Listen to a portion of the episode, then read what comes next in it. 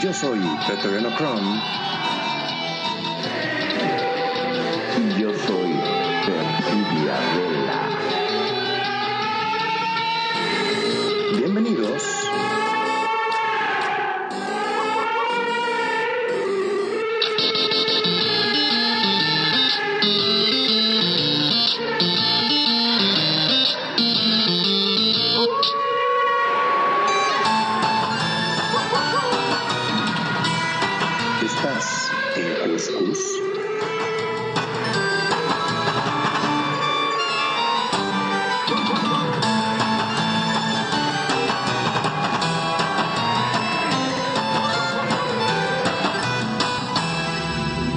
Noches amigos, bienvenido a su programa semanal El Cuscus en, su emisión número 57.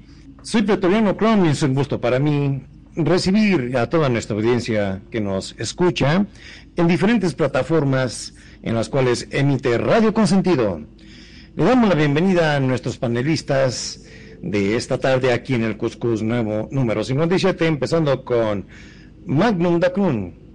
Muy, pero muy buenas tardes, mi estimado Preto. Como siempre, un gusto, un placer enorme estar en este programa que, como siempre digo, me gusta, pero me asusta. Y más el tema de hoy, mamita querida, con estas cosas raras que hablan de las invocaciones. Yo que apenas si sé hablar por teléfono, ¿por qué me hacen estas cosas? Por favor, presenta por favor a nuestra invitada, Preto.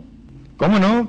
Es un placer para mí eh, presentar a nuestra invitada, que ya está haciendo una bonita costumbre, eh, una persona muy preparada en estos temas, una gran creadora en Second Life, con un buen rating en su marketplace de, que tiene en Second Life, a Tessa Blossom. Bienvenida, Tessa, buenas noches.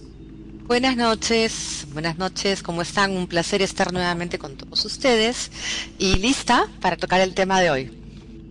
Muy bien, porque va a estar muy interesante. Le damos la bienvenida también a nuestros invitados que nos acompañan aquí.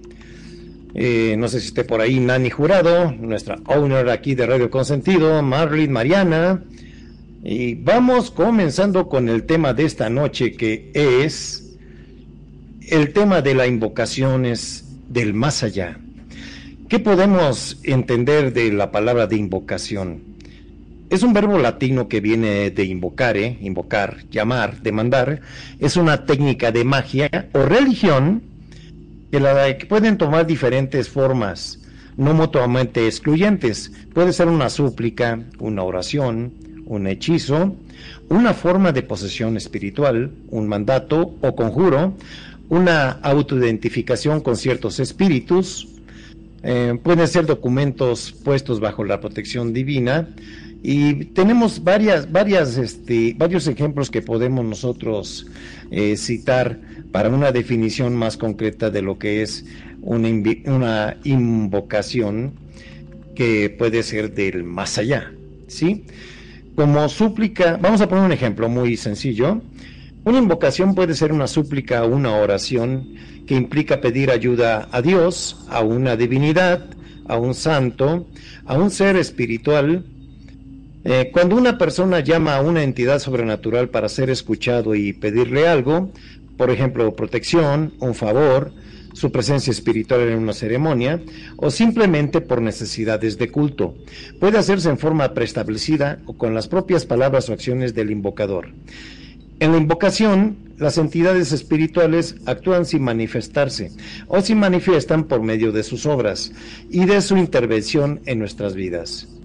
Un ejemplo de texto preestablecido para una invocación sería muy atinadamente el Padre Nuestro, ¿sí? Que es una invocación que pedimos un favor, eh, pedimos a Dios, ¿verdad? A través de esta oración ya muy antigua, aplicada en la Biblia desde el Talmud, la Torá, por los traducida por los exégetas y está reconocida que está que es una oración muy poderosa en lo que es la religión católica. Bueno, este es un ejemplo nada más con un cómo podemos definir una invocación y nos gustaría escuchar las opiniones de Tessa. Adelante, Tessa. Eh, bueno, hay, como tú bien has dicho, hay muchas formas de, digamos, usar esas invocaciones que van desde simples oraciones eh, en forma de pedido, normalmente. Pero hay que tener mucho cuidado con lo que se manifiesta. Eh, tenemos un universo que escucha.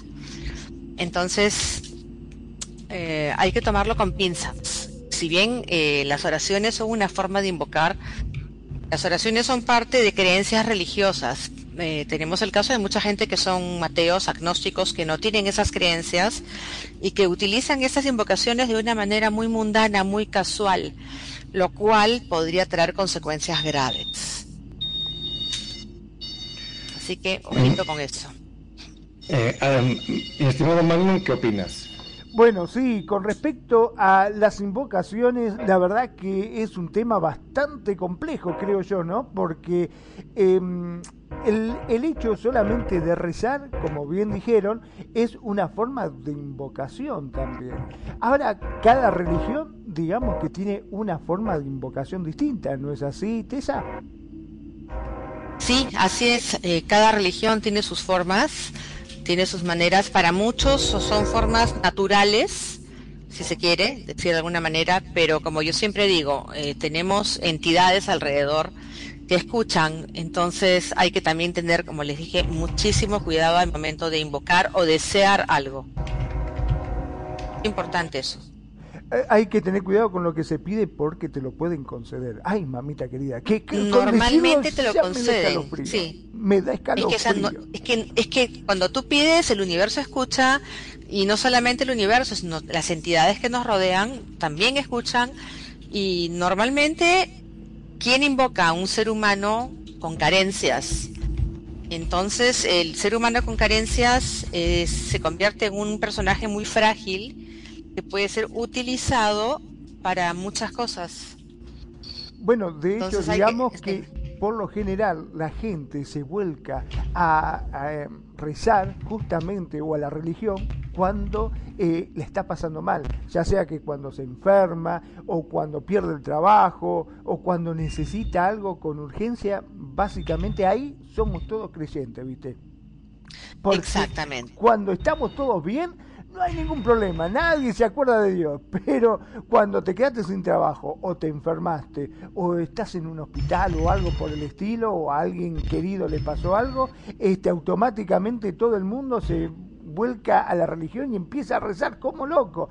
Perdón, me gustaría aprovechar para mandarle un saludo a Dianita, que hoy es su cumpleaños, así que le mandamos un feliz cumple, que pobre, ella es fanática de este programa, nos escucha siempre y dice, hoy es mi cumpleaños y estoy con una oreja escuchando el programa y con la otra este, atendiendo la fiesta de cumple. Así que que...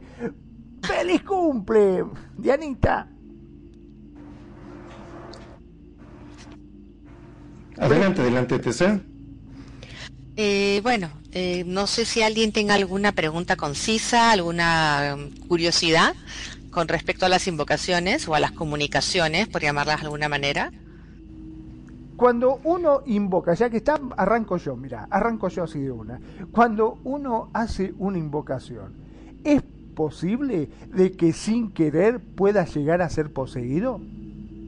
Sí, es totalmente posible si es que no, digamos, utilizas em, elementos de protección, porque para mm, iniciar una comunicación uno tiene que prepararse, tiene que meditar, hacer un pequeño ritual de encender velas, eh, crear un círculo de protección antes que nada, invocar a los ancestros, crear un círculo de protección, porque nunca se sabe qué es lo que puede pasar ni quién puede venir. Entonces, por lo menos saber que estamos protegidos en caso de que algo no saliera como esperamos, ¿no?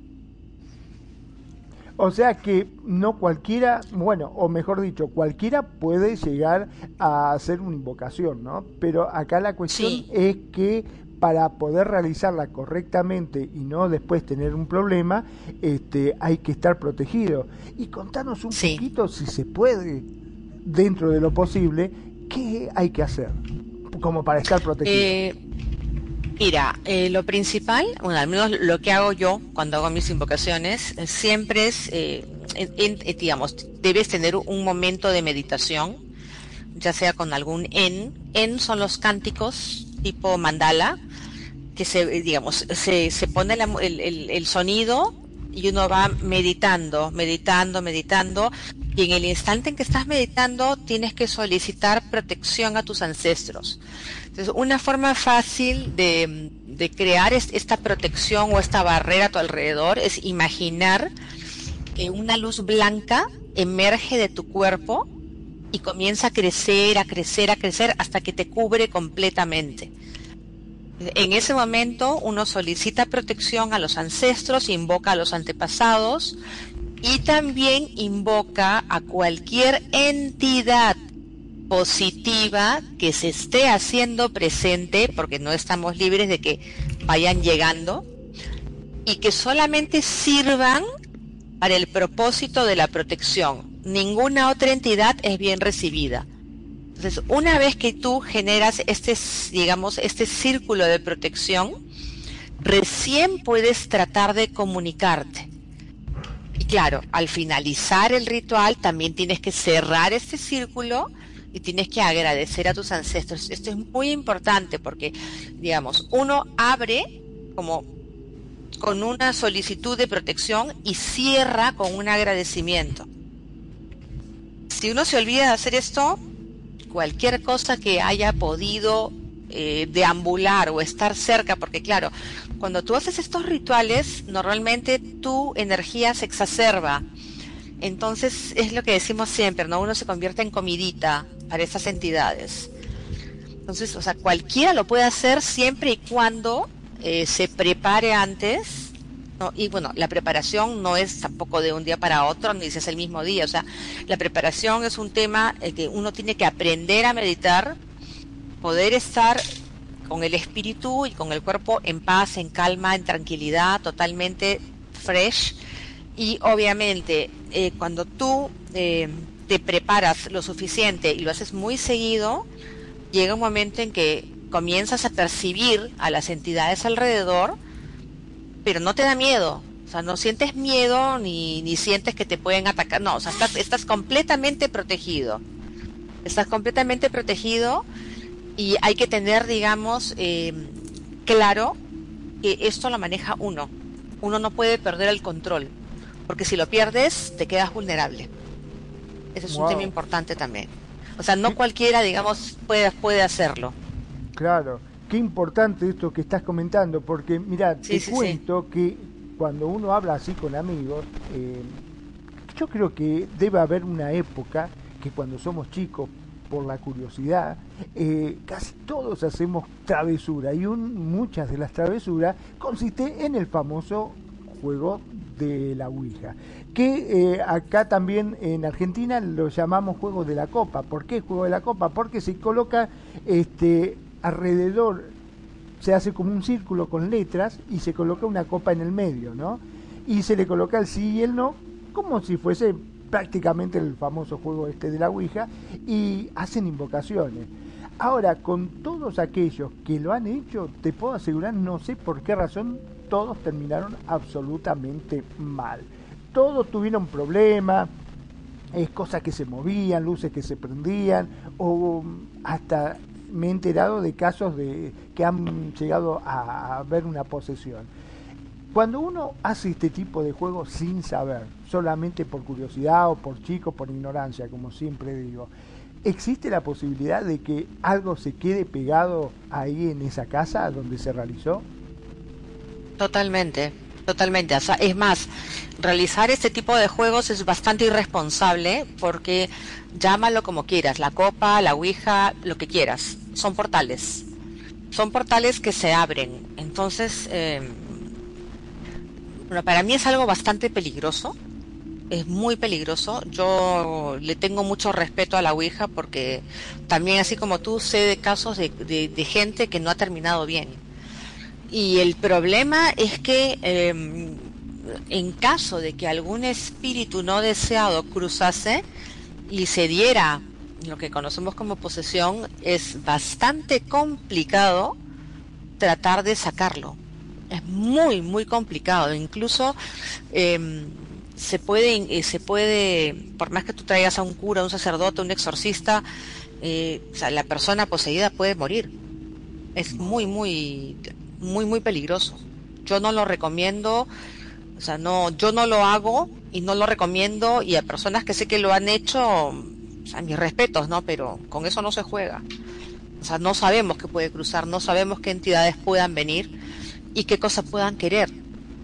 Y cuando hay posesión, digamos que la entidad cobra una fuerza eh, insospechada y es muy, muy difícil sacarla porque a donde vayas se va contigo. Ese es el problema. Eh, es jodido, sí. Mira, te voy a contar un caso personal. Esta vez sí, este, me tocó a mí, yo lo viví personalmente, lo que me ha pasado. Cuando era chico, eh, ustedes saben que no soy el más valiente, sobre todo hablando de este tema, ¿no? Eh, justamente los compañeros del colegio eh, nos habíamos reunido, estábamos comiendo y uno sacó, che, ¿y si jugamos el juego de la copa? Que sí, que no, que sí, yo que no, obviamente, que no, que no, que no. Sí, dale, vamos a hacerlo, vamos a hacerlo. Y como era la mayoría, decidieron hacerlo, obviamente. Y bueno, yo que estaba ahí dije, bueno, ya está, qué sé yo, vamos a practicarlo. Empezamos, yo me reía muchísimo porque pensaba que era todo mentira, esa es la verdad. Eh, se colocaron las letras alrededor en una mesa, se colocó la copa en el centro, todos pusimos el dedo índice sobre la copa y bueno, uno de ellos, que era el que más o menos sabía algo sobre el tema, y digo más o menos sabía porque nadie sabía nada, simplemente empezó a decir si había algún espíritu y a gritar, hay algún espíritu, hay algún espíritu, y todos nos entramos a reír, qué sé yo, eh, viste que siempre hay algún bromista que dice, sí, estoy acá, qué sé yo, empieza a hacer, todo hasta ahí era todo risas, carcajadas, qué sé yo, hasta que la dichosa copa se entró a mover pero no era solamente el movimiento, sino era el ruido que hacía. Hacía un ruido muy particular, que era escalofriante, ¿viste? Como tipo película de terror. Así, impresionante. Se empezó a mover, empezó a hablar y prácticamente se empezó a burlar de nosotros. Empezó a decir, eh, por ejemplo, le preguntaban, ¿cómo te llamas? Y ponía Juan. Y le decíamos, ¿te llamas Juan? Y decía, no. Después decía Sergio y, ah, entonces te llamas Sergio. No. Eh, te llamas Pedro. No. Y, o sea, ¿pero qué? ¿Nos estás cargando? Sí, nos puso. Y empezó a hacer ja, ja, ja, ja. O sea, se burlaba de nosotros, ¿no? Será porque éramos todos chicos, no sé. La cuestión que en ese momento los perros gritaban, aullaban, era un quilombo de perros de todo el barrio que aullaban y hacían un ruido impresionante. No sé por qué razón, no me pregunte por qué, se me dio por, por decirle, ¿podés hacer que se callen esos perros? Me puso que sí. Al después de ponerme que sí, se escuchaba ¡Guau, Así fue, como te lo explico.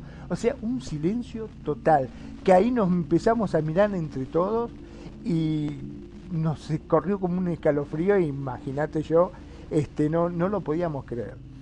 La cuestión de que en esa jarana que estábamos hablando, de golpe empieza a decir la puerta, la puerta. Y ¿qué pasa con la puerta?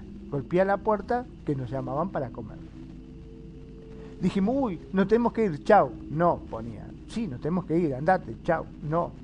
Y no, y que no, y que no. Dije, ah, la mierda. Dimos vuelta a la copa, juntamos los papelitos, los pusimos ahí y nos fuimos a comer. Apagamos la luz del cuarto donde estábamos y nos fuimos a comer.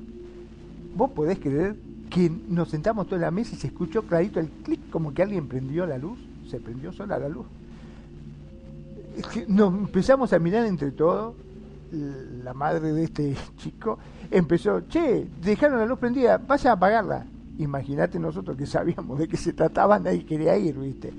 Fuimos todos agarrados de la mano, muertos de miedo, apagamos la luz, salimos todos corriendo. Para colmo no era la luz, viste, común ese de la perilla, no, era una luz de un tablero de dibujo que, tenés que apretar muy fuerte, que hace clic, que hace ese ruidito cuando vos lo apretás. Bueno, lo apretamos, se apagó salimos todos corriendo para afuera, nos sentamos en la mesa, ratito, clic, se escuchaba y se volvía a prender la luz.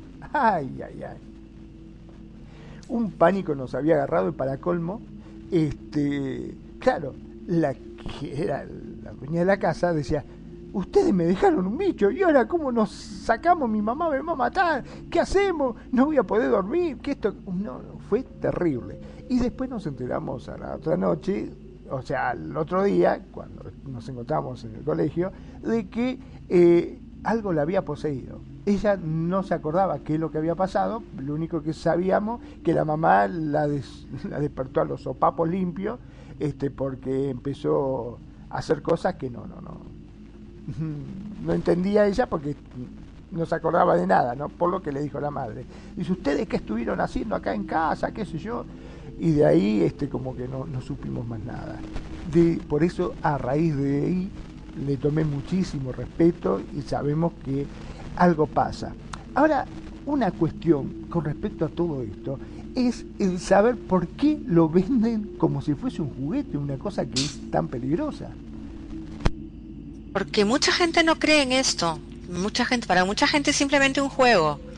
O sea, en el caso de ustedes cometieron un terrible error que fue hacer una invocación sin protección y lo segundo fue no despedirla. Porque cuando uno, digamos, abre estas mesas, estos portales, eh, hay que despedir, hay que cerrar el portal para evitar que la entidad se quede. Entonces, por lo que tú cuentas, eh, por las burlas, las cosas que esta entidad decía, para mí eso era un demonio, un demonio muy bajo. Y definitivamente estaba buscando quien le dé el paz y se lo dieron. Y para que te prendan y te apaguen una luz, es porque es algo fuerte, o sea, es algo que tiene poder. Siempre se dice que tenerle más miedo a los vivos que a los muertos, pero cuando ya las entidades cobran fuerza para poder mover objetos, prenderte y apagarte luces, quiere decir que tienen una cierta fuerza que es de temer. Entonces, me hubiera gustado saber si posterior a, a esta posesión sucedió algo más que pasó con esa persona, si llegaron a hacer algo algo tuvo que haber pasado, sí, algo raro tuvo que haber pasado porque eh, lo último que sé que no empezó a venir al colegio, no vino, no vino y después nos enteramos que se mudaron de casa, que se fueron directamente. nunca, no, no, supimos qué lo que pasó, no, no, no, no tuve nunca más contacto con ella ni, ni nada, pero eh, algo, algo grave imagino que tuvo que haber pasado. Este, o sea, eso fue una, una posesión clarísima una posición clara, que es normal, los chicos a cierta edad, o sea, y es más, lo, hacen como una especie de, reto, ¿no? a ver quién tiene miedo, quién no tiene miedo, pero estas cosas, como te digo, o sea, si bien el tablero de la Ouija podría servir para contactar ciertos espíritus, eh, quien lo haga tiene que tener muy claro cómo manejarlo, porque claro, o sea, no es un juego, o sea, hay ciertos, como les digo, ciertos rituales de protección. Uno tiene que saber protegerse. Si es que no tiene más remedio y tiene que usar el tablero, hay que saber protegerse, hay que saber cómo abrir esa puerta y hay que cerrarla, porque si no la cierras, el resultado es catastrófico. Y es más, hay casos en que, digamos, se han abierto estas mesas, estas mesas, estos portales, y cuando la entidad ha salido, eh, ha ido uno por uno detrás de cada participante. Porque pueden moverse, o sea, una vez que les das pase pueden moverse. Ya les diste el permiso. Ya les diste el permiso para entrar a tu casa, para entrar a tu vida, les diste el permiso. Y peor si sales corriendo y dejas todo tirado y dices, no, no, no, no, no, yo aquí esto lo cierro. No, no hay forma. O sea, te guste o no, hay que cerrarlo. Si es que, digamos, no tienes alternativa y lo usas, hay que cerrar. Y hay que saber hacerlo. Y esto sí no es cosa que, pueda hacer cualquiera. Porque incluso esa gente experimentada ha tenido malas experiencias con, el tablero, el famoso tablero. Así que piénsenselo bien. Sí, sí, sí, no, no es para cualquiera, ¿no? Este, aparte de estos famosos tableros o el juego de la copa, ¿hay alguna otra forma de invocación? Porque eh, ahora escuché también uno que lo hacen con un lápiz, que no sé cómo se llama, que, que dibujan, no sé cómo... Sí, o sea, en realidad formas hay muchas, digamos que, o sea, digamos la Ouija, el tablero, la tablita es lo, es lo más clásico, ¿no? Es lo que viene de tiempos atrás. Es lo más rudimentario, pero puedes hacer una, usar una copa. Es más, hay mucha gente que incluso utiliza el libro de matemáticas El Baldor. Hay una página específica en que si tú abres el libro y colocas una tijera cruzada y cierras el libro, también puedes invocar. O sea, no les digo cuál es para que no lo hagan. Pero también se, pues hay formas, hay formas de invocar, hay muchas. Es, ahí van tablita, oraciones, eh, libros, eh, el famoso sentarse, libro. sentarse frente a una vela. También. El famoso o sea, libro de Baldor, el de álgebra de los árabes. Sí, Sí, muy antiguo y tiene es muy es muy lineal. Eh, para sus tiempos, el estudio que hicieron de esos libros es magnífico, ¿eh? O sea, cómo calcularon toda la geometría analítica estos cuates es impresionante. Y ese dato que estás diciendo está súper interesante. Sí, sí, Sí. también se usa mucho el baldor. Tiene mucho, tiene mucho de um, lo que es la mecánica cuántica también. Un libro en serio que me dio muchos dolores de cabeza estudiando ingeniería. la verdad, la verdad. Claro, Y muy- para que veas en qué se usa. Sí, ya veo que se se usa también Sí. en, la- eh, en lo que es eh, el lado del más allá. Como podrán ustedes, ustedes estar escuchando, amigos, muy interesante los temas que estamos tocando con nuestra amiga Tessa, con Magnum, con nuestros amigos que nos están escuchando a través de las diversas plataformas en Radio Consentido. Y este tema de las invocaciones ya hemos, ahorita como puntualmente ellos han mencionado varias variantes, varios puntos por los cuales se puede hacer un cierto contacto con el mundo extraño, el mundo diverso de lo que es el más allá. Eh, hay dos maneras de verlo esto, ¿verdad?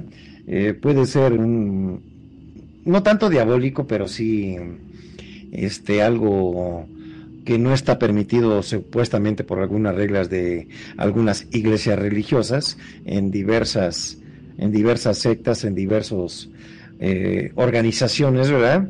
Y todo depende de la necesidad de, de qué es lo que quiera la persona al pedir una invocación.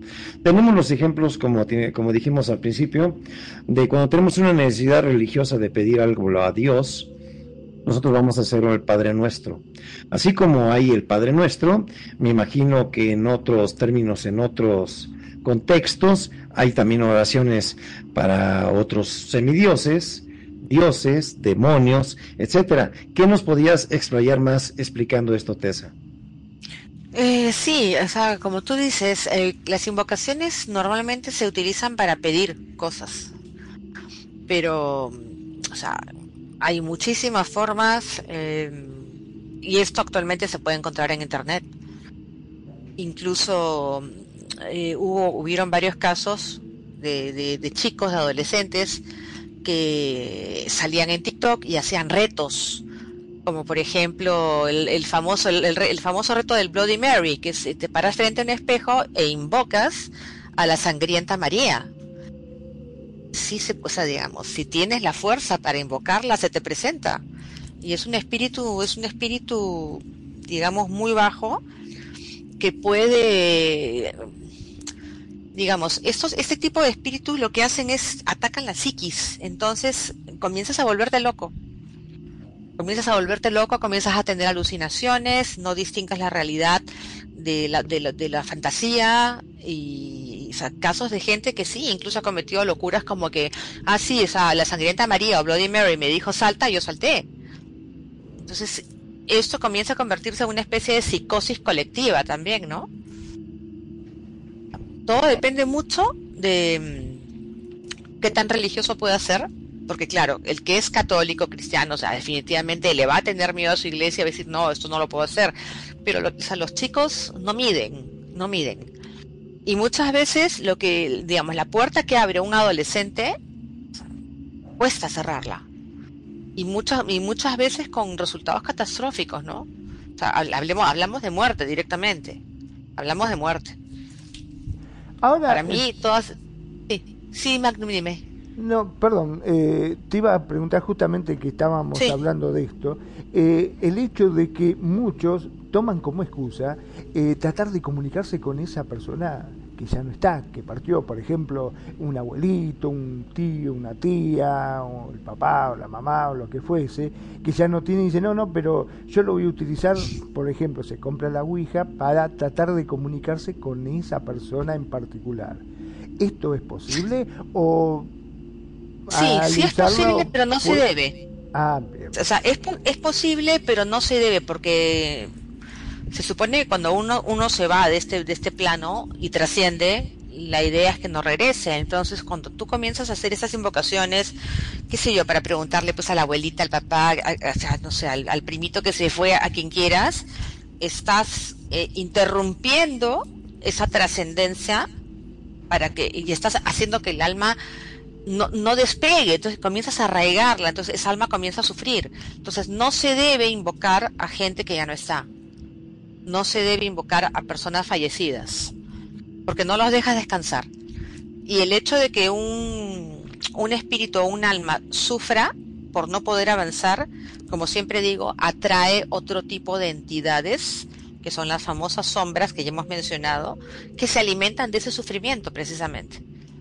Entonces no es recomendable, porque finalmente el, el- el- el abuelito que se fue, ¿qué le quieres preguntar? ¿Dónde dejaste la herencia? ¿O cómo hago para hacerme millonario?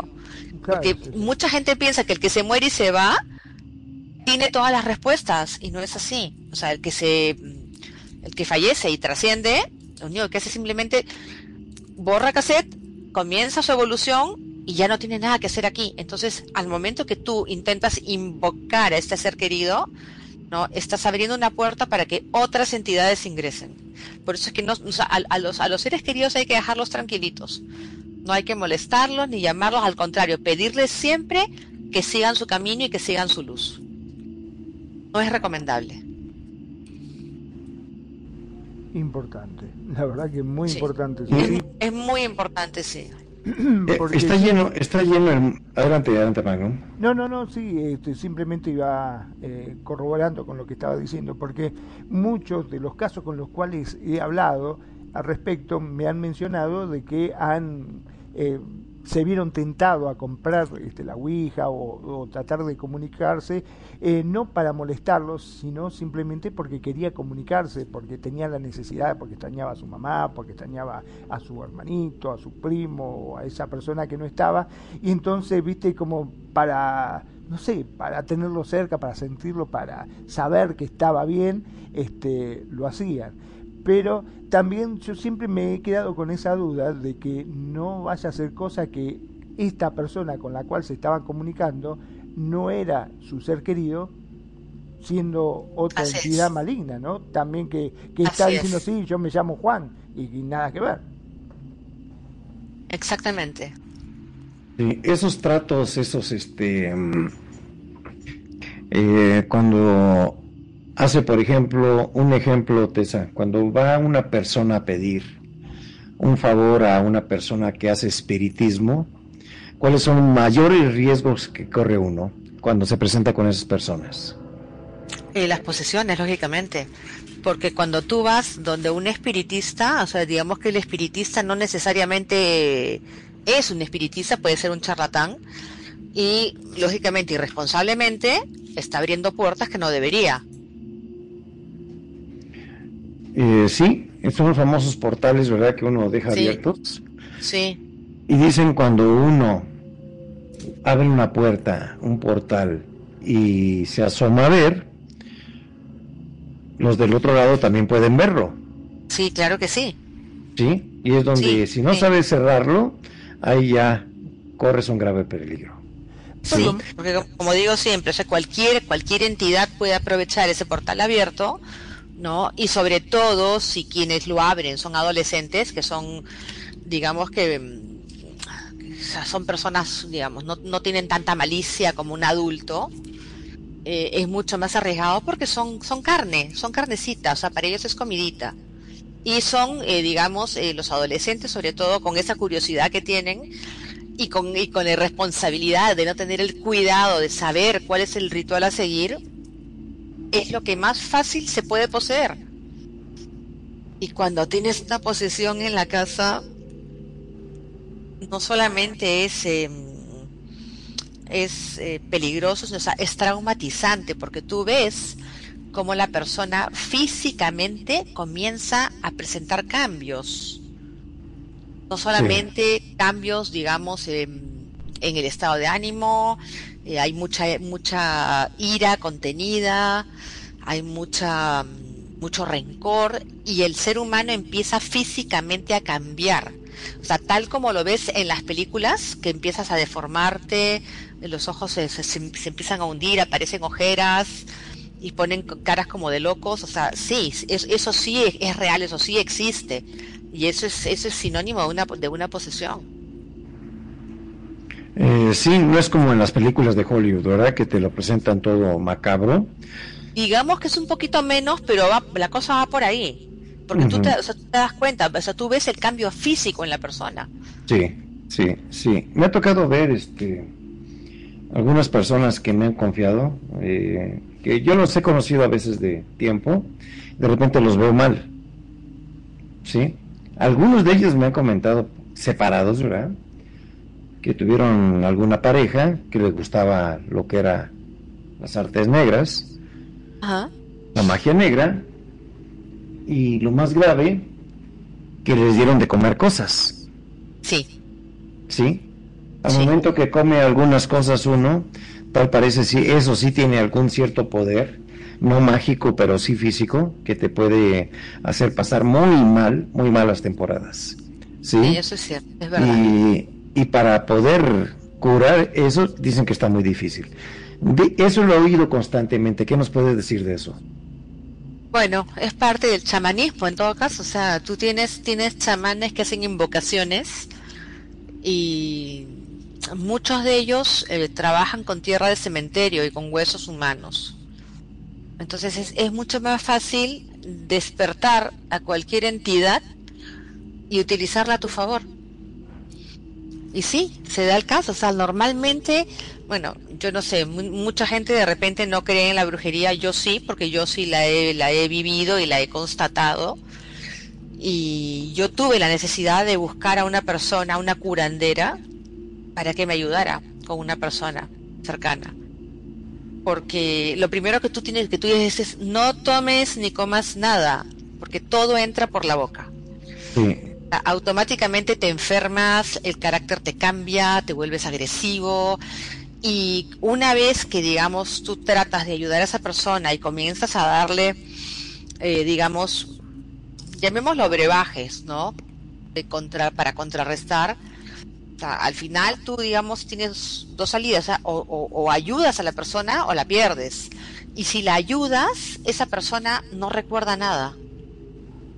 O sea, a esta persona tú le puedes decir, pero tú dijiste esto, tú dijiste lo otro, te comportaste así y se le borra totalmente de la mente, porque ya es- está, está, está dirigido, está manejado. sí, eso sí lo he visto con algunas personas, ¿eh? Que cambian hasta su modo de actuar. Eh, se vuelven así como bien distraídos, ¿sí? Andan como dormidos. no, no- no, y no les importa nada. Nada, ándale. no les Una- importa nada, Se dejan caer cuando- mucho. Sí, no les importa nada y cuando tú tratas de, de- de averiguar qué les pasa, automáticamente les surge la agresividad, eh, te atacan, entonces ahí te das cuenta que algo no está bien. Y si vas a- con esa persona al médico no le van a encontrar absolutamente nada. Nada. Es- te van a decir que es una cosa mental. Ajá, que un tratamiento de pastillas, que unos relajantes, analgésicos. Eh, es que sí, eh, eh, tuve mucho tema de ese platicando a veces con unos sacerdotes, ¿verdad?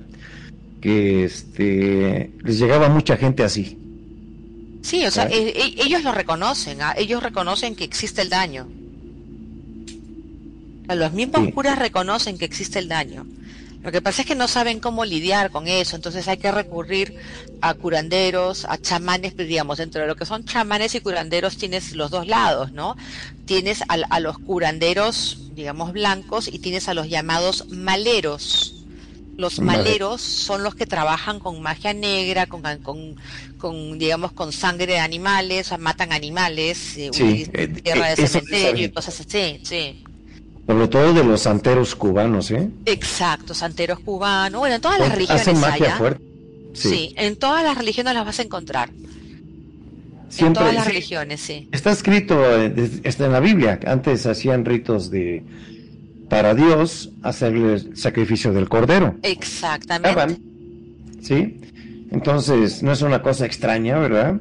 Siempre que la gente busque la divinidad a través de un rito, a través de una invocación, a través de un sacrificio. ¿Sí? Exacto. Todas las religiones, todas las sectas te van a cobrar algo por hacerte el favor, ya sea de comunicarte con un ser querido, por hacerle mal a una persona que tienes problemas. Eh, se mete uno en un mundo que realmente no conoce. No conoce los Sí. alcances de lo que está haciendo. ¿Sí? Es el gran peligro. Entonces, eh, es donde la- viene la gran comercialización del, del chamán o el brujo. Te vende ismane, te vende cosas preparadas, te vende bebidas, te vende, etcétera, infinidad de cosas que a lo mejor no sirven absolutamente de nada, pero le pones una fe enorme, siendo que tienes cosas más fáciles para aterrizar y poder enfrentar tu problema mayor, ¿no? Sí, pero incluso eh, el solicitar el servicio de un, de un chamán, incluso un curandero en buena onda para ayudar a alguien, eh, te genera un precio.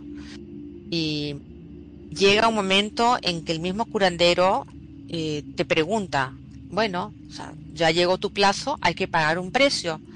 Y el precio es que eh, tú tienes que desearle la muerte a alguien. Ah, Porque si grave. tú no le deseas la muerte a, a- a alguien, a, a algún enemigo, por llamarlo de alguna manera, eh, se revierte, digamos, el, el daño viene hacia ti. Entonces, te ves Bueno, en, la, en la disyuntiva, ¿no? Y toda esta gente que practica el curanderismo, el chamanismo, los maleros, toda esa gente muere de alguna enfermedad grave y mueren temprano. Sí, y supuestamente, si haciendo eh, sobre el tema que dijiste la otra vez, ¿verdad? Eh, las herencias de las maldiciones familiares. Supuestamente, si También. hay un espiritista en tu familia, van a pagar las consecuencias tu tercer generación. Así es. ¿Sí? Entonces, Sí, uno sí. si, si- si tuviste, busca en tu árbol genealógico, eh, tu árbol familiar, eh, identifica si hay- hubo algún espiritista en tu familia. No es para sentirse orgulloso, pero es para tener cuidado de cómo eh, hay una manera también de hacer renuncias. Sí. ¿sí? Identificas la persona que está en tu árbol genealógico y le haces una renuncia con oraciones, pidiendo el perdón, la calma de su espíritu, si está condenado supuestamente, dependiendo de todo lo que enseña alguna religión, y tú puedes hacer uso de esa herramienta que es la oración, ¿verdad? Así Eh, es. en cualquier religión existen las oraciones, de cualquier tipo, y va dirigido a diferentes este, necesidades. ¿Sí? Tan solo vemos en la Biblia que existen los salmos responsoriales. Para cada necesidad hay un salmo. ¿Sí? En la enfermedad, en, en la ansiedad, en la tristeza, en la necesidad monetaria, en una urgencia familiar. Tenemos un montón de fórmulas que podemos eh, si somos adictos un poquito a leer, tener las armas para em, tener la calma para enfrentar las cosas. Porque las cosas no se arreglan mágicamente. El 90% es tu actuación. Así ¿Sí? es. Sí. El 10% es una fe que la vas a poner donde tú pienses que te va a ayudar. Hablando generalmente de cualquier religión. ¿Qué opinas, Magnum? Sí, la verdad que está más que interesante todo este tema, ¿no? Por cómo te va llevando a distintas ramas. Eh, había quedado una pregunta pendiente acá de Dianita, que quería saber con respecto a la Ouija, ¿quién la creó? Dijo, porque eh, algo que, que puede llegar a invocar un portal, ¿no? ¿De dónde salió? ¿Cómo salió esto de la Ouija? Eh, la Ouija es un elemento, es un elemento bastante antiguo que se utilizaba de manera adivinatoria. O sea Lo que, que se la sucede es que, copiaron, claro- se la copiaron a alguien, digamos. Eh, surge, surge de necesidades. Surge de la necesidad, así como, digamos, cuando uno habla de, mitología, se habla de los oráculos, eh, surge de la necesidad de, las, de las personas por saber más allá de lo que, digamos, del futuro, de lo que no saben. Y, y- son, son, digamos, eh, cosas muy manipulables, ¿no? Que con el, el transcurso del tiempo se van transformando y se van también utilizando para invocar entidades, ¿no? Porque claro, sabemos que no estamos solos. Entonces son, son elementos que se van simplemente, como dije, transformando y que la gente, eh, la, gente la- las va usando eh, a su conveniencia. Porque, bueno, algo que yo digo siempre, eh, yo eh, antes, digo, cuando digo antes me refiero a unos años atrás, yo sí tenía la creencia de que, claro, así como, como habían ángeles, habían demonios, y que los demonios eran entidades negativas con las que no se debía tratar. Pero cuando seguí investigando el tema y me di cuenta de por dónde venía la mano, o sea que son es simplemente energía y que depende de uno dirigirla, pues o sea, mi mundo dio un giro de 180 grados, radical. Y hoy por hoy, digamos, yo sí creo que existe un Lucifer, porque era el ángel más bello que tenía Dios, y que alguien tiene que hacerse cargo de los que están abajo, ¿no? De esas entidades bajas que pueden venir a mortificar. Y justamente herramientas como la Ouija son, los, son las que abren estas puertas, ¿no? Incluso lo- se, se han utilizado incluso los, los famosos ábacos que eran para, para, para contabilidad, para con- contar, también se han utilizado para hacer invocaciones. O sea, cualquier elemento que tú tengas a mano con las palabras claves bien dichas, automáticamente se convierte en, un, en, un, en una puerta, en un conducto, y cualquier cosa puede entrar. Un espejo, un televisor en tu cuarto, todos son portales, para que te des una idea. Sí. Y si te acuerdas, Magnus, hicimos un programa especialmente aquí en el Cuscus de que era la Ouija. Claro, sí, sí, ¿Sí? sí, sí, me acuerdo, sí. Eh, Estuvo muy, muy extenso y dimos algunas explicaciones de su origen. Eh, y te cito que habíamos comentado que tenía similitud con un sistema de adivinación árabe y también sí. contenía letras ye- eh, llamado Zairagia. ¿Sí? Sí, Eh, la única diferencia de que era un círculo completo y todos tenían un valor numérico y se hacían eh, las preguntas y las respuestas de acuerdo a la situación astronómica del momento. Sí, era un poquito más complejo que la Ouija. Eh, se cree que se reformó, se hizo esta moda espiritista de la Ouija ahí por el siglo XIX eh, con dos estadoun- estadounidenses Sí, y no está claro si la inventaron realmente o simplemente pasaron las planchas del sistema de adivinación sí, la árabe. modificaron. árabe. La Sí, modificaron, la modificaron Sí. para utilizarla de otra forma. Exacto, y pues tenemos las dos palabras alemanas, eh, Wi y Ha, ¿verdad? Que es este donde toma su nombre, que es este no y sí. Tiene también el hola Dios, ¿sí? Cuando entra y sale el espíritu. Eh, de hecho, hay afirmaciones que se dice que la palabra y todo este sistema de, adivinación se remontaba a Egipto, eh, pero no se ha presentado ninguna afirmación de que sea verídica que ya existía en Egipto. Es la contestación para Dianita. Bien, Adelante, sí. Yo estaba mirando acá y este em, lo que alcancé a ver es, por ejemplo, que hay un tal Elijah Bond eh, que Raya, tiene- ah, sí, no. lo supuestamente lo registró en el año 1890. Al menos a- esa fue la primer patente del tablero. Este, que lo convirtió en un negocio supermillonario hasta el Claro. famoso popular juego, ¿no? Pero bueno, sí, eh, como bien dijiste, a partir de la segunda mitad del siglo XIX fue la época dorada de las artes ocultas. Ahora, eh, hablando de las artes ocultas, me estaba acordando, ¿te acordás que hemos hecho también programa en la cual eh, muchos famosos, sobre todo se ven en la parte de los artistas, de los cantantes, Viste que se ha hablado de los famosos del club de los 30, ese que no llegan a los 30 que mueren antes y todo Ah, sí. eso, Claro, porque es- hacen pactos, ¿no es cierto? Como para poder cantar. Yo por eso en mi miedo, por favor, Preto, no hagas ningún pacto, ¿eh? Vos ahora que te vas a lanzar a, a cantar. Por favor, te pido, no vayas con ese, con, Voy a la cantar muerte y diabólico cosas. el No, disco, no, por disco para favor. atrás. No me gusta el reggaetón. No te Ah, preocupes. bueno, bueno. Sí, sí, es muy interesante todos estos temas que estamos tratando ahorita. Abarca mucho lo que es una invocación. ¿Sí? Em, ¿Qué le parece si vamos a llevar esta plática de la invocación al punto meramente um, eh, que vamos a tener dos bandos, el satánico y el religioso? ¿Sí? Eh, ¿Qué contrarresta qué, Tesa? Eh, en realidad son paralelos. Van juntos. Sí, son paralelos. Es, es como es como decir oscuridad y luz.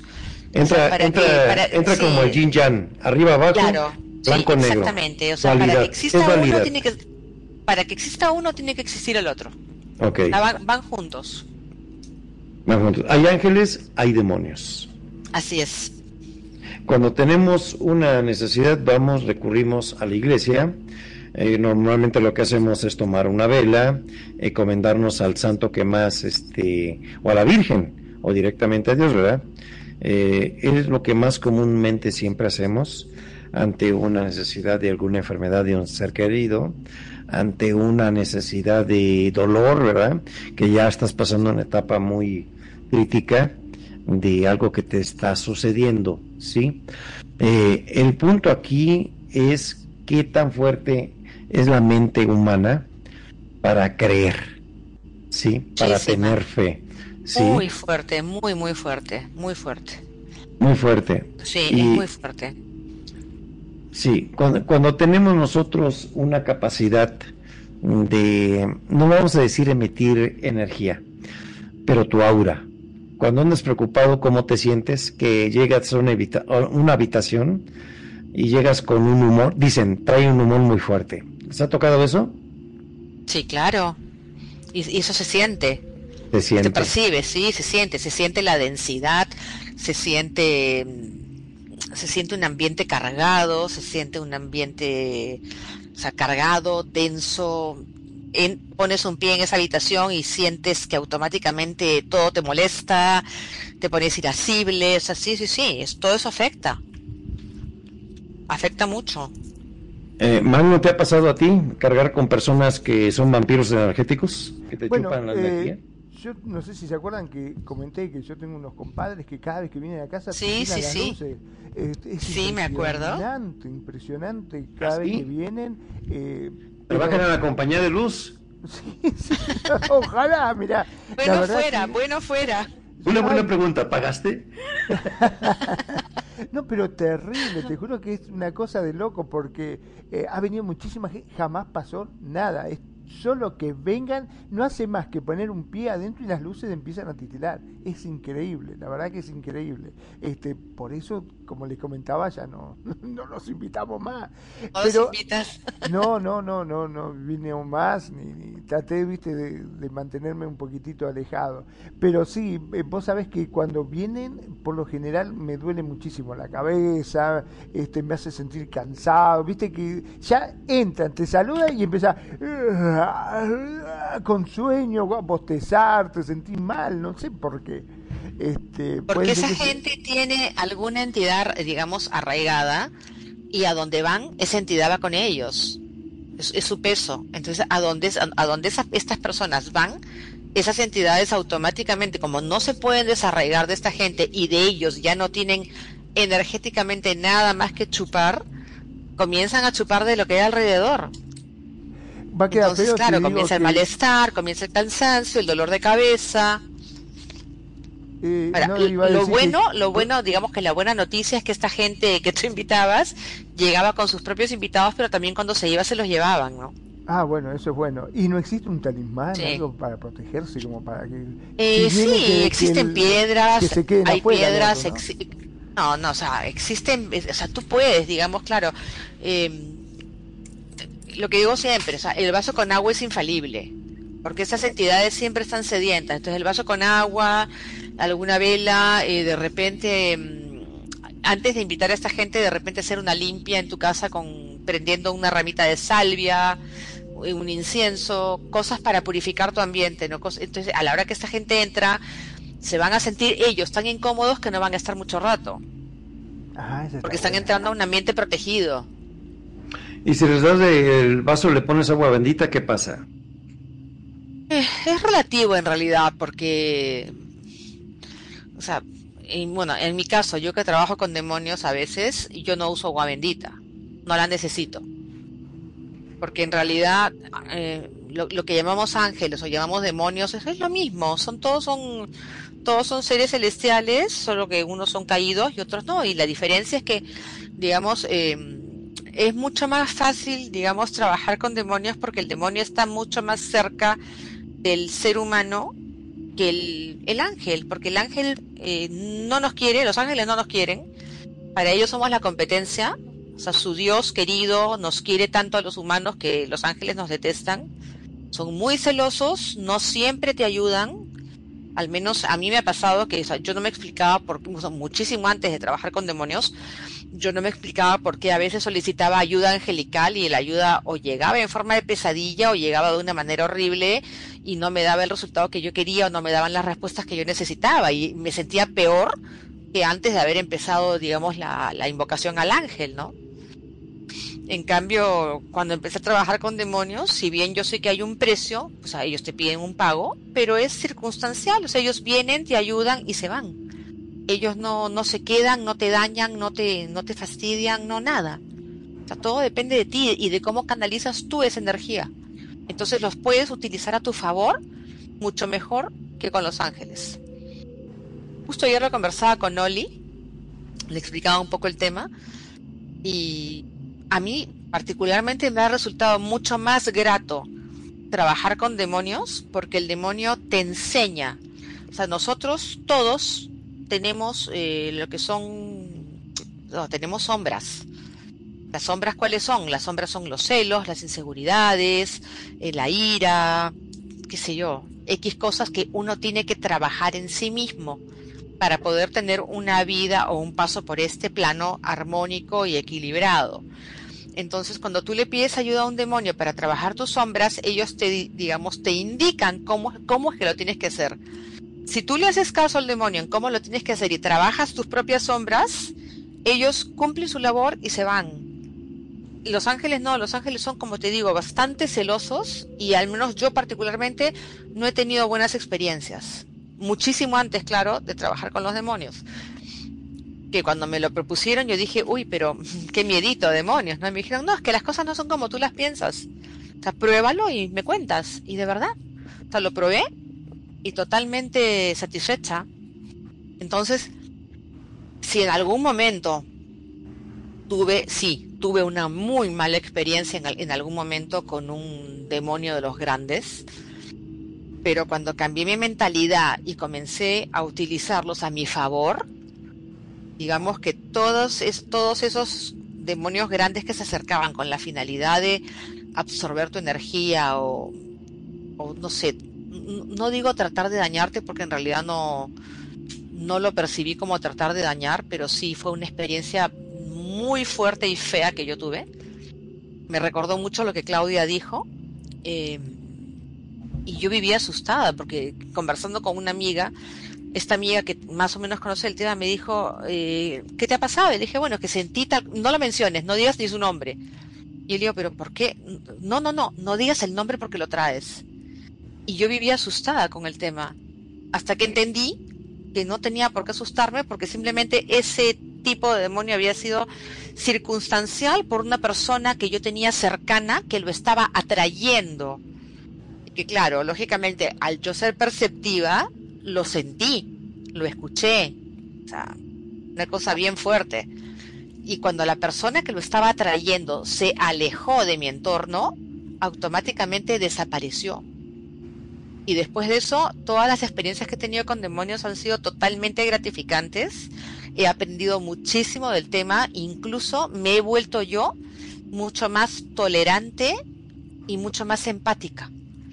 Porque vas trabajando tus propias carencias. Entonces eso te va, como quien dice, allanando el camino.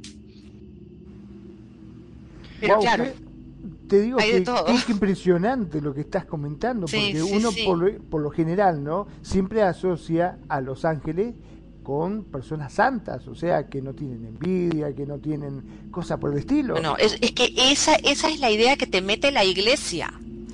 O sea, yo, a mí me criaron en el, en el, en- el, en el, en el catolicismo. Yo, al día de hoy, yo soy agnóstica. O sea, yo sé que hay un ser supremo ahí arriba, pero para mí, o sea, no es, o sea, no es Dios, no es Alá, no, es un ser supremo y punto. Nada más, o sea, yo soy agnóstica, o sea, yo no, yo no voy a misa porque me siento hipócrita, me siento, o sea, pasa un poco lo que, lo que dijiste tú, Magnus, al principio, que la gente se acerca, se acerca a la iglesia, se acerca, entre comillas, a Dios cuando tiene algún problema. Y en realidad, si tú quieres ser un buen cristiano y quieres tu religión, o sea, sélo siempre, no solamente cuando lo necesites. Porque si lo haces solo cuando lo necesitas, es hipócrita. Es una, es una, es una doble moral. Entonces yo me- me empecé a dar cuenta de eso y dije, no, yo prefiero mantener mi, mi posición o sea, no estar bien ni con Dios ni con el diablo, como quien dice, ¿no? Al medio, tranquila. Y utilizar los recursos que tengo a mi favor. Y claro, el ser humano no es perfecto y tiene muchas cosas que debe mejorar. ¿Para qué? Para tener un entorno agradable y porque todo lo que tú mejores en esta vida, al momento de trascender, te allana el camino. Y, lo, y la siguiente vida, lo que viene, es mucho más light y tienes una carga menos que, que digamos, que, que, que reconocer o, o- que mm, rectificar, por decirlo así. Ahora, si los santos, supuestamente los ángeles, que serían santos, este, sufren de envidia, vos me decís que los eh, diablos, supuestamente, o los demonios, no, no, no, tienen, no sienten esa envidia. No, no, no, no, o sea, digamos, o sea, una, para empezar que los ángeles no son santos, son seres celestiales. Los santos son los seres humanos que han sido que, que han sido canonizados por la iglesia, no confundamos las cosas.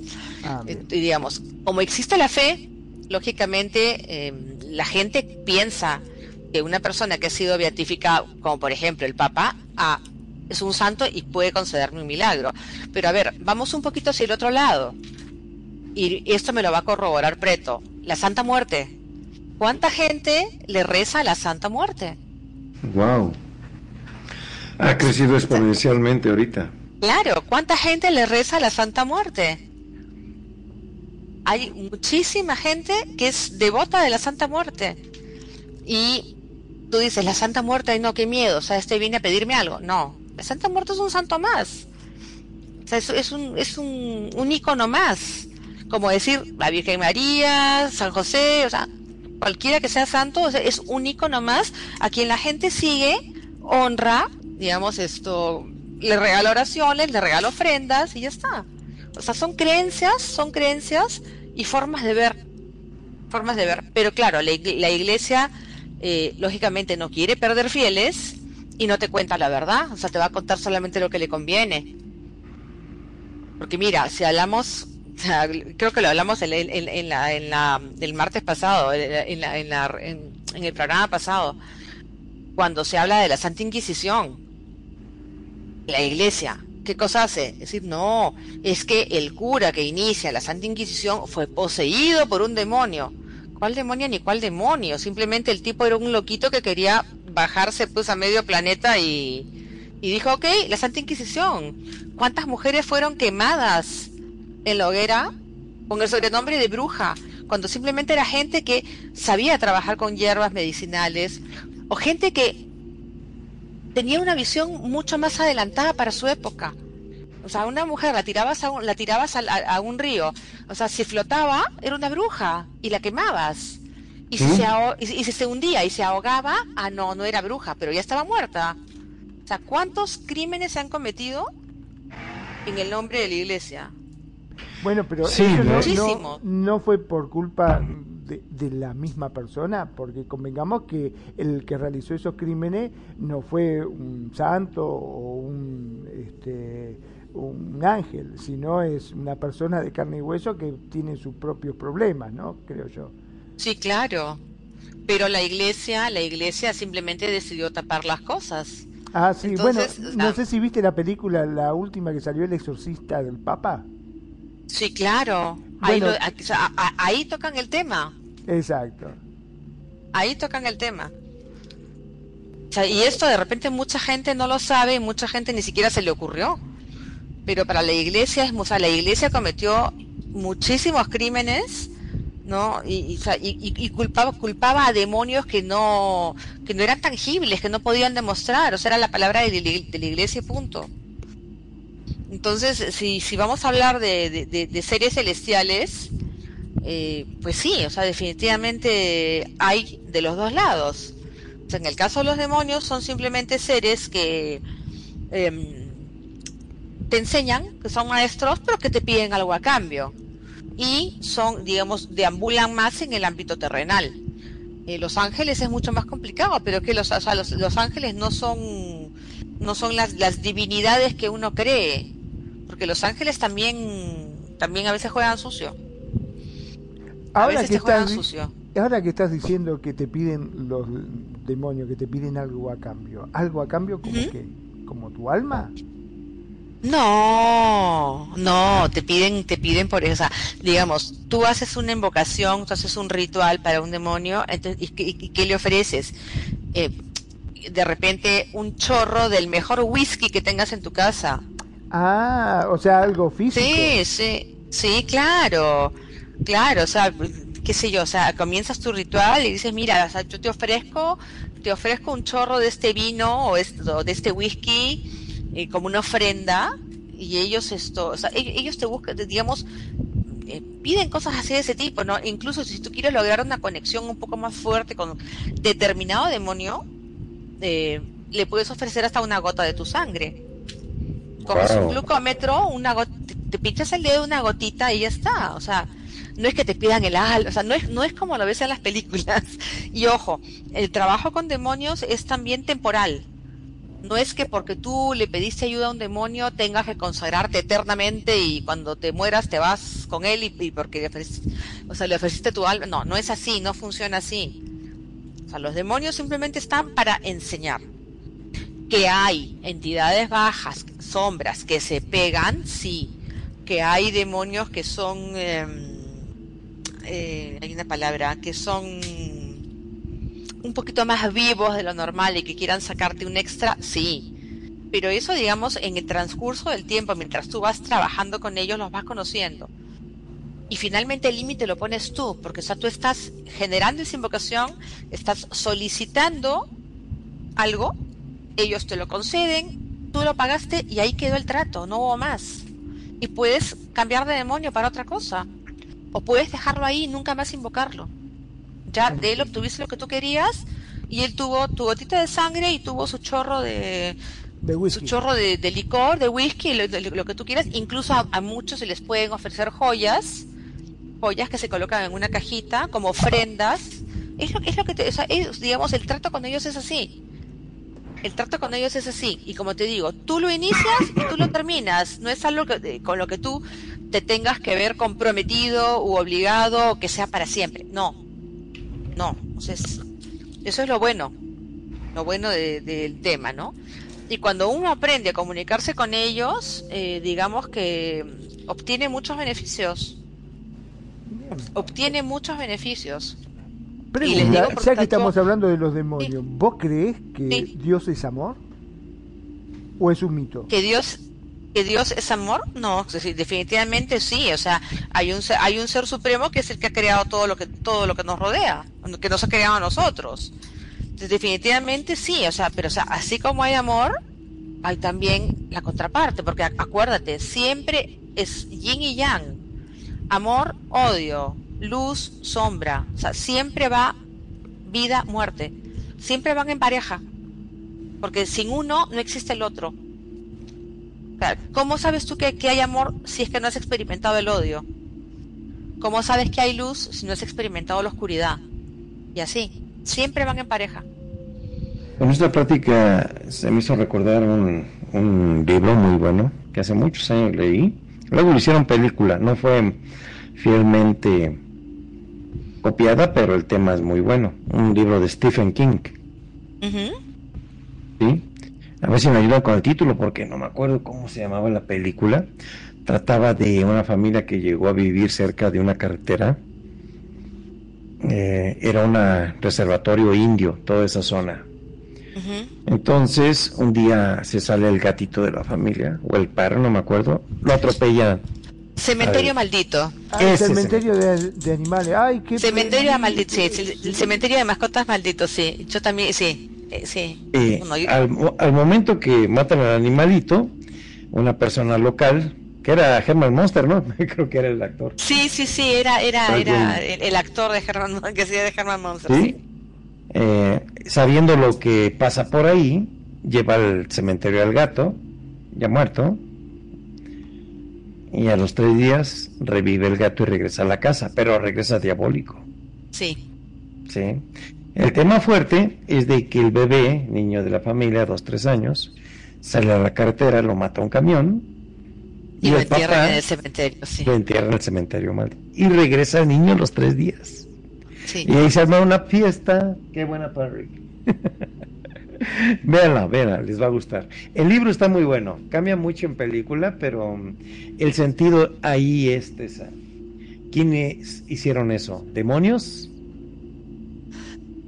Es que estamos hablando de un tema eh, que es bastante polémico porque eh, cuando la carne, o sea, la cascarita del cuerpo,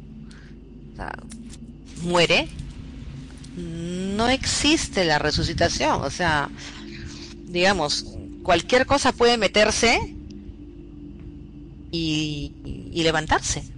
Eh, sí, Ahora, como- es, no, te digo, no, es, es, es un poco claro, si vamos, si vamos a lo fantástico, eh, podríamos hablar pues de zombies, ¿no? Sí, hablando de lo fantástico, pero o sea, en el caso, no, ahora Stephen King es un hombre que tiene un cerebro bastante desarrollado en el tema, a mí, Bastante me, loco, a mí me diría yo. encanta, sí, a mí me sí, encanta, la verdad. una manera de escribir muy buena, ¿eh? Sí. Es el, el amo y señor de los thrillers. Pero no Eh, es algo, no es algo que se haya comprobado. ¿No? que una persona, digamos, o sea, eh, vemos el caso de mucha gente que tiene muerte clínica y que regresa, pero en caso de que, una, una persona muera y la entierres y a los tres días se levante como si nada, o sea, eso no, no es algo que esté, digamos, documentado. O sea, si ha sucedido o no, puede ser, no lo sé, pero, pero no es algo que, se, que sea comprobado. Y yo sinceramente pienso que una vez que la, que la carne muere, ahí no hay, no hay nada que lo reviva. Eh, no, simplemente como dicen la clásica respuesta, pasas a otro plano. Además, cuando, si vamos a hablar de posesiones, eh, convengamos en que, claro, el- la entidad demoníaca que posee a una persona la posee cuando está viva. Si esa persona muere, el cuerpo simplemente ya no le sirve. Tiene que pasar al Así siguiente. es. Así es. Hay, Entonces- hay mucho, hay mucho tema ahí con respecto a lo que es el paso de los planos, ¿verdad? Sí, Eh, muchas religiones te ofrecen, te venden la idea, te la venden porque te piden el diezmo o la limosna, ¿no? No te la dan gratis, te prometen la vida eterna en un lugar muy bonito, pero tienes que seguir ciertos preceptos que profesan ellos. así es. Sí. Incluso te ofrecen la resurrección, Sí, pero, pero no te hablan de la resurrección de la carne, es, la- es una No, resurrección es tu espiritual. espíritu. Sí, de espíritu.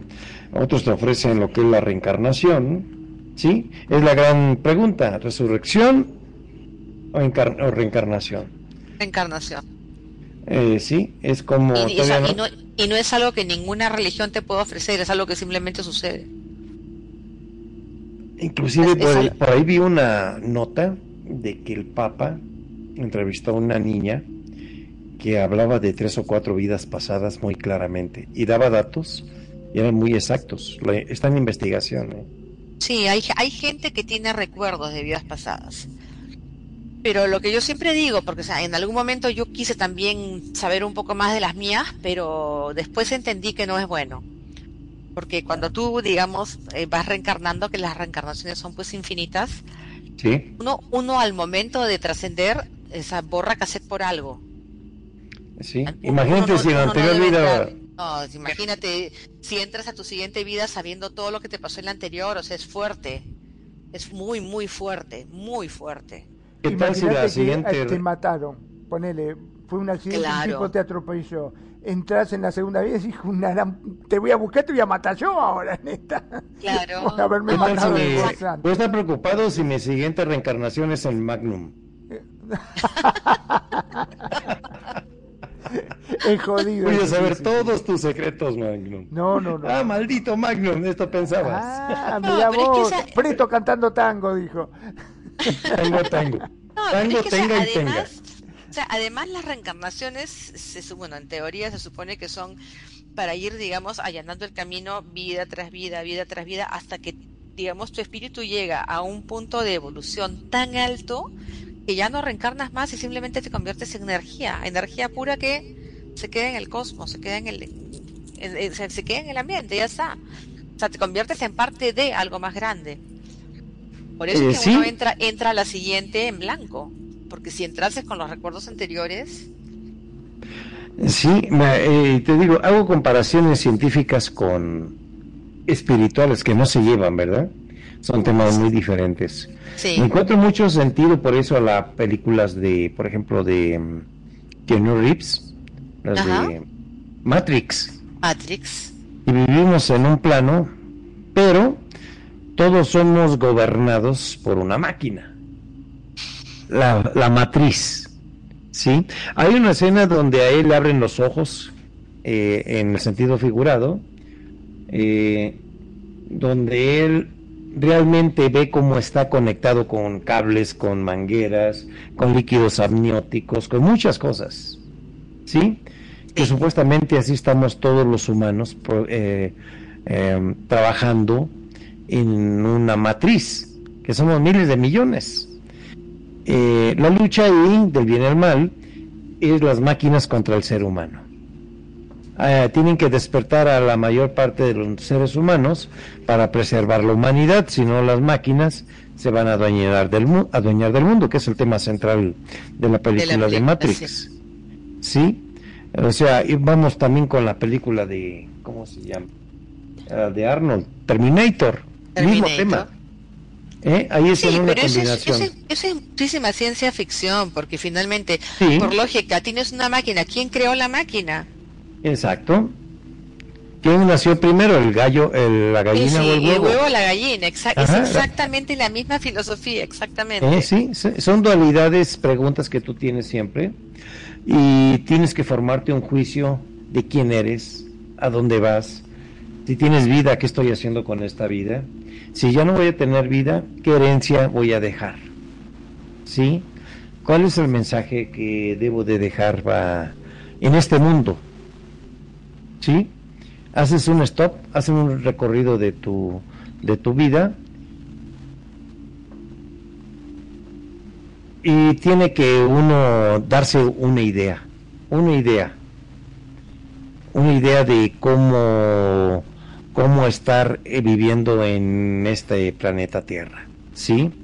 Son cosas muy, muy, muy delicadas que uno llega un momento que hace un stop y empieza a hacer toda la el recuento de los de los bienes o de los males, ¿verdad? Que ha Yo pasado sí. uno.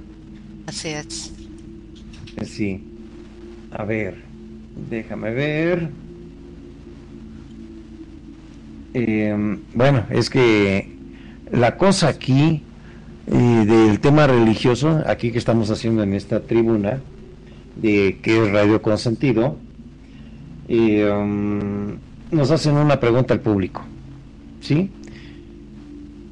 Eh, cuando uno tiene una necesidad, ¿a quién es mejor pedirle el favor? ¿A un demonio o a Dios? Eh, bueno, va a depender de las creencias de cada persona.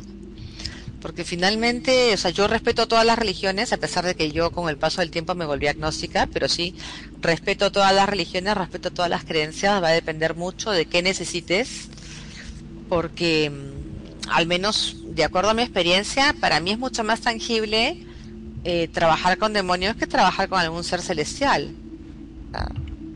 Por experiencia propia, trabajar con demonios sí me ha reportado resultados que no he visto del otro lado. Pero como te digo, o sea, va a depender de qué necesites. Y el tema también de trabajar con demonios es que em, hay que seguir indicaciones, hay que seguir instrucciones, porque si tú no sigues las instrucciones, no te van a dar lo que pides. Y lo que ellos, eh, digamos, em, te piden es que tú es que tú aprendas, es que tú mejores. Es simplemente decir, mira, yo necesito tal favor, entonces dame tus instrucciones, ellos te dicen qué es lo que debes hacer y si tú lo cumples, pues ellos te dan lo que tú has pedido. Pero como les digo, es, es simplemente, es como contratar, no sé, pues contratar a un arquitecto para que te diseñe una casa, una vez que te la diseñó y te la construyó, pues se terminó el trabajo y ahí llegó, ya está. Eh, sí, y, eh, va, a, va, a, tener un precio, ¿verdad? Sí, Normalmente el, mensaje que nos dan, el mensaje que nos dan siempre de tratar con espiritismo, el precio es tu alma. Eh, ese fue el motivo de que hubo en el tema que ya tocamos hace un rato, de la Inquisición, que el trato con el más allá estaba prohibido, ¿verdad? Tanto que derivó en la matazón de muchas mujeres inocentes. ¿sí? Y ahora vamos a ir, este, vamos a ir hablando de este estrato, ¿verdad? De que existen millones, millones de gentes que son de religión católica, otros que son este, um, testigos de Jehová, eh, otros que son evangélicos, ¿sí? Y está datado que existió, por muchas religiones reconocidas, que existió Jesús de Nazaret que nos trajo el mensaje del Dios Supremo, el único que es, es, vamos a decir los dos nombres. Está muy interesante también ese debate. Jehová o Yahvé, de Yahvé. Era como antiguamente se le conocía.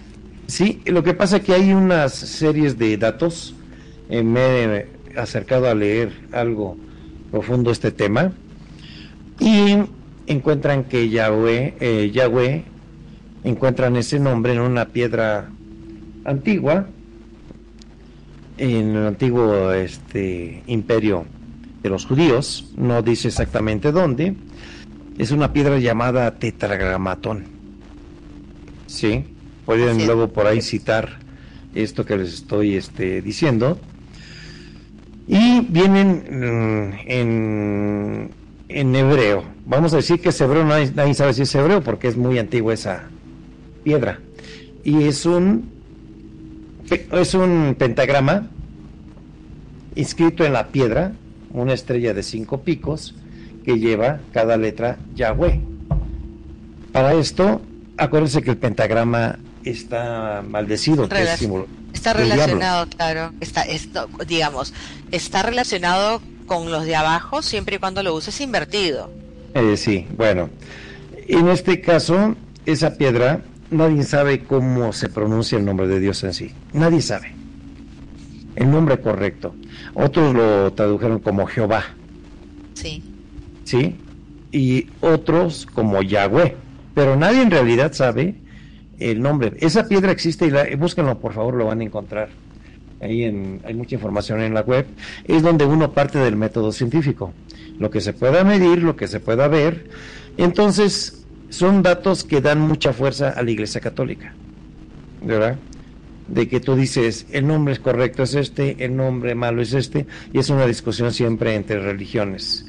Eh, es por esto que existen tantos millones de católicos que asisten a iglesias, que hacen sus ritos, que llevan el Padre Nuestro, ¿verdad? Y siempre va a haber un debate de las personas que manejan espiritismo, ¿sí? Eh, unas religiones la aprueban, otras no. Y tú dijiste un comentario hace un rato que me llamó la atención porque sí es cierto. Cuando te llevas una persona endemoniada a una iglesia, este, em, tienes que pasar una serie de pruebas. Sí.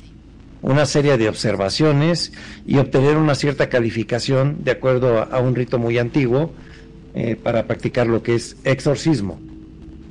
¿Sí? Entonces, si la fuerza divina se encuentra en los ungidos, que son los sacerdotes, es un tema tan polémico de que como un ser humano va a poder tener la fuerza y la sapiencia para luchar contra los espíritus. ¿Sí? Eh, hablamos de un contexto muy amplio ahorita, este, muy delicado este tema que estamos este, tocando, de acuerdo de eh, a quién le vamos a pedir el favor. Obviamente, si somos millones de católicos, le vamos a pedir el favor a Dios.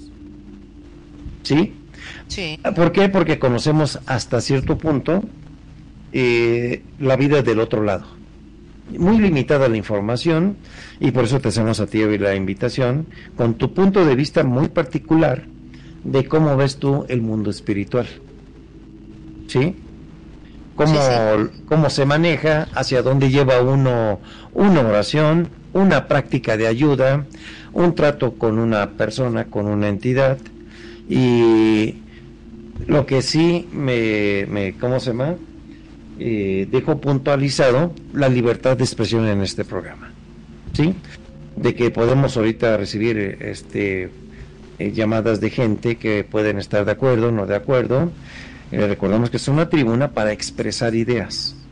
Así ¿sí? es. Respetando cada idea, cada ideología, cada forma de pensar y cada punto que nosotros podamos poner en la I para nuestra conveniencia, para nuestra salvación, para unos puntos de vista, porque sí, hay personas súper religiosas, Es verdad. ¿sí? Súper religiosas. Y acuérdense que también la religión puede desembocar en fanatismo, Así es. que esa otra Buen cosa punto. ya es más grave. Buen punto. ¿Sí?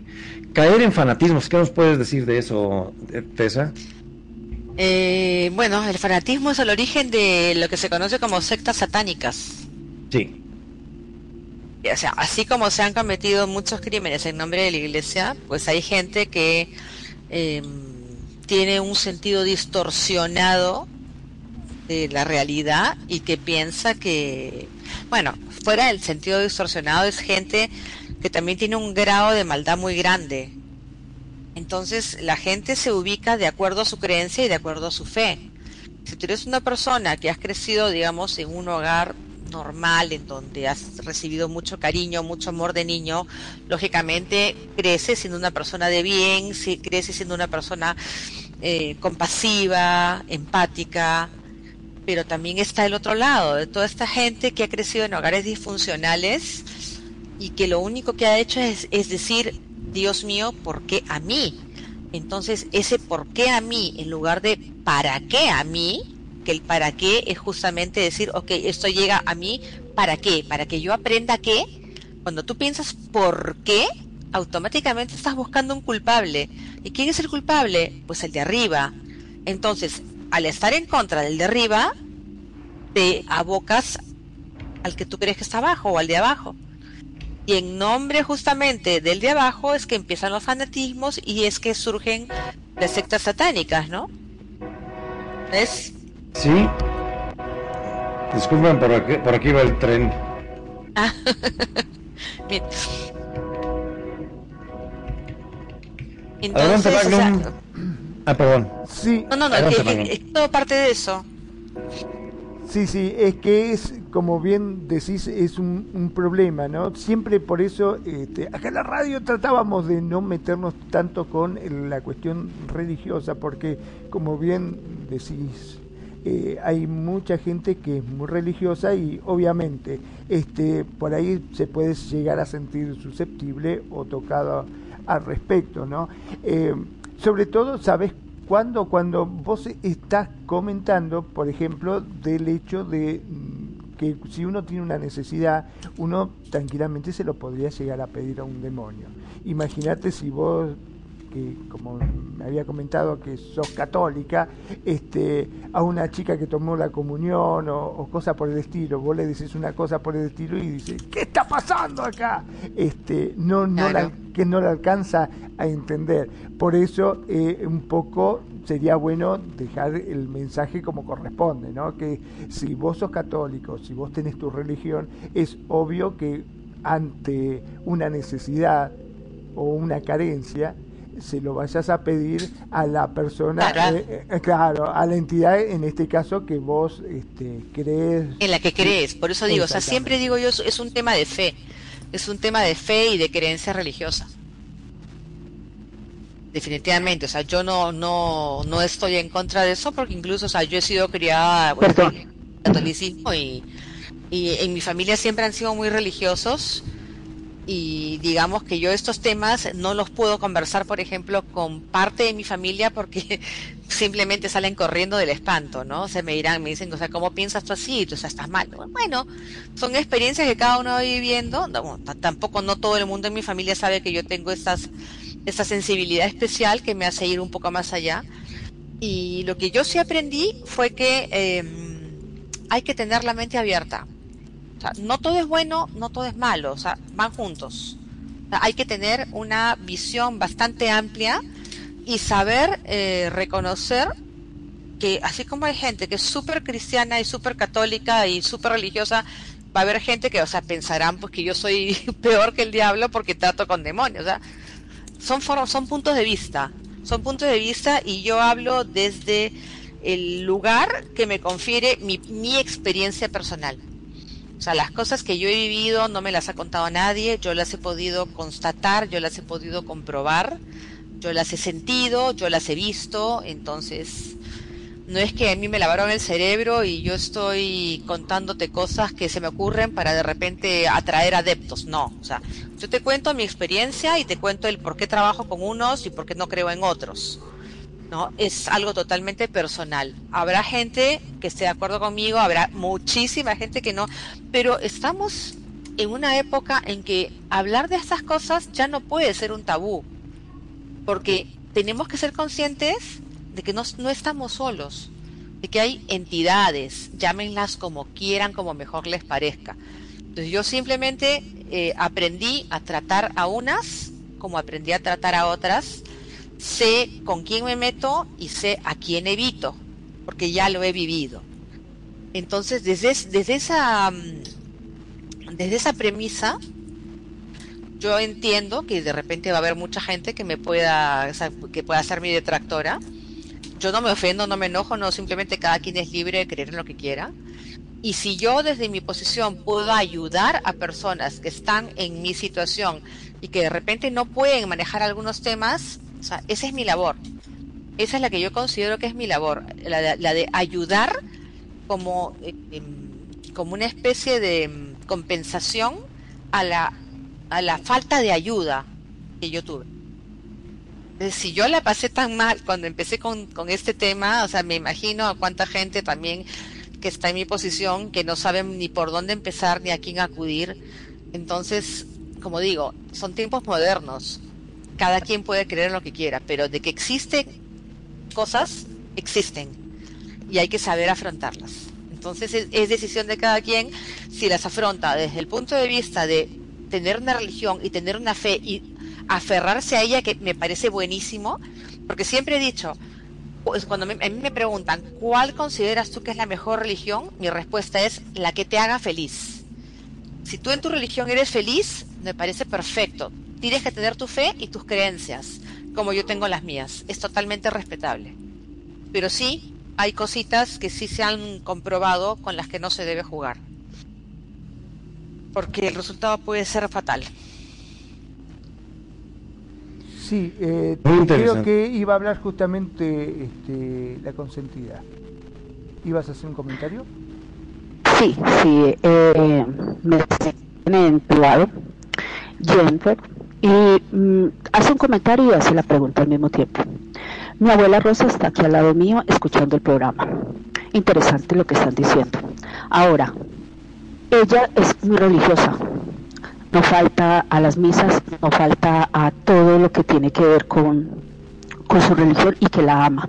Pero que la acabas de ofender diciéndole que los fanáticos todos son satánicos, que ella no se considera satánica, que sí es fanática, lo reconoce porque no quiere perderse nada. Ahora, desde tu punto de vista, ¿por qué la tratas satánica? Es la pregunta que te hace. A ver, eh, no, no, eh, digamos, o sea, yo no he, dicho, digamos, que eh, los fanáticos sean todos satánicos. A lo que yo voy es que muchas veces el fanatismo de algunas personas los lleva hacia el otro lado de su religión, como es el caso de los eh, de las personas que son satánicas y que, y que rinden culto no a lo que vendría a ser la contraparte de, de Dios, que es el diablo. O sea, yo no he dicho que el, el que sea cristiano, o sea, cada quien puede ser fanático de su religión. A lo que voy es a la gente que se escuda en el fanatismo y por un tema emocional no bien planteado, ya sea porque vienen de hogares disfuncionales, de, de situaciones de, de, agresión o situaciones de violencia, culpan, culpan al creador. Yo lo llamo creador porque no le pongo un nombre, ¿ok? Culpan al creador y en lugar de preguntarse, ¿para qué les pasa esto? Dicen, ¿por qué a mí? Entonces, culpan al de arriba y se convierten en fanáticos de lo que viene a ser la contraparte de la religión. Y ahí es donde está el problema, porque ahí es donde, ahí es donde se inician los cultos satánicos. Ahí es donde se inician. Yo no digo que el que sea fanático de su religión es satánico, imposible. Yo respeto la creencia de todo el mundo, pero sí soy consciente, porque también lo he visto, mucha gente que no ha tenido, como les digo, una buena formación o que ha crecido con alguna deficiencia, ¿no? Vuelcan esa rabia, esa ira, ese dolor y reniegan, reniegan del creador y se van hacia el otro lado y convierten este otro lado en un culto satánico. Y en, en nombre de ese culto se ejecutan esto, sacrificios humanos, muertes y demás atrocidades, que es lo que yo sí condeno yo no estoy de acuerdo con eso. O sea, yo en la vida podría hacer, hacerle daño a un ser vivo, en la vida. Pero hay gente que sí, que tiene la, tiene, tiene la mentalidad distorsionada y se va hacia el otro lado. Entonces ahí es donde comienza todo este problema que lógicamente afecta a la sociedad. Espero haber satisfecho la pregunta y que no se malinterpreten mis palabras porque no ha sido la intención. Simplemente explicar de dónde es que surgen esos temas de dónde es que surge este fanatismo hacia el otro lado. Porque sí, definitivamente, así como hay ángeles que tienen jerarquías, entre los demonios también hay jerarquías. Y dentro de los demonios hay entidades que ayudan y entidades mucho más poderosas que buscan algo más. Muy bien, muy bien. Muchas gracias, muchas gracias, Tessa. Buenos puntos que hemos tocado esta noche. Eh, con el tema general de invocaciones del más allá. Eh, tenemos unos minutos para despedir nuestro programa y nos vamos con nuestro owner, Magnum Dacun.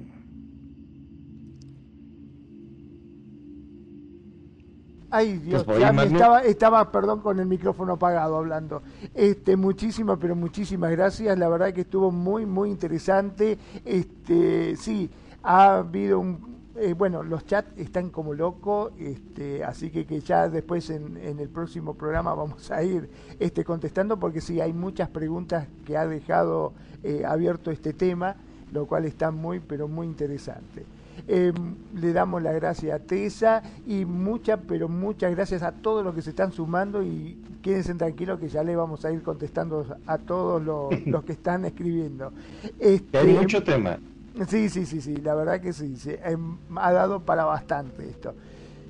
Mi nombre es Magnum Dacun, transmitiendo en vivo y en directo desde Mar del Plata, República Argentina. Como siempre digo, gracias, gracias por estar ahí, gracias por apoyarnos, gracias por elegirnos día a día y hacer de Radio Consentido su radio. Ya sabes, si recién llegás y decís, ay, me perdí el programa, no, no te perdiste nada porque todos los programas son grabados y subidos a nuestro servidor para que lo puedas escuchar cuando tengas ese ratito de tiempo y no te pierdas de absolutamente nada tenés que entrar a www.radioconsentido.blogspot.com.ar. Ahí vas a encontrar toda la programación y todos los programas ya emitidos, para que escuches lo que quieras y cuando vos quieras. Como siempre digo, sean felices. El resto son solo consecuencias. Preto. Gracias. Adelante, Tessa. Eh, bueno, antes de finalizar, eh, pido disculpas a quien haya podido ofender o si es que he herido alguna susceptibilidad, eh, que sepan que yo, como les dije antes, soy muy respetuosa de todas las religiones, de todas las creencias, y si algo tengo claro es que el ser humano lo que necesita es fe, en lo que quieran, pero tengan fe. Y quedo atenta a cualquier consulta o a cualquier ayuda que pueda brindar. Gracias por la invitación, chicos, y será hasta una próxima. Muchas gracias, muchas gracias. Le damos también las gracias a Nani Jurado junto con Magnum Dacun, nuestro owners en Radio Consentido. Mi nombre es Pretoriano Chrome y les hacemos la atenta invitación para seguir estos buenísimos temas la semana que entra aquí en el Cuscus número 58. Que tengan buenas noches. Les damos gracias también a nuestros asistentes aquí que nos visitaron en Radio Consentido, Mariana Marlit Muchas gracias. Hasta la próxima.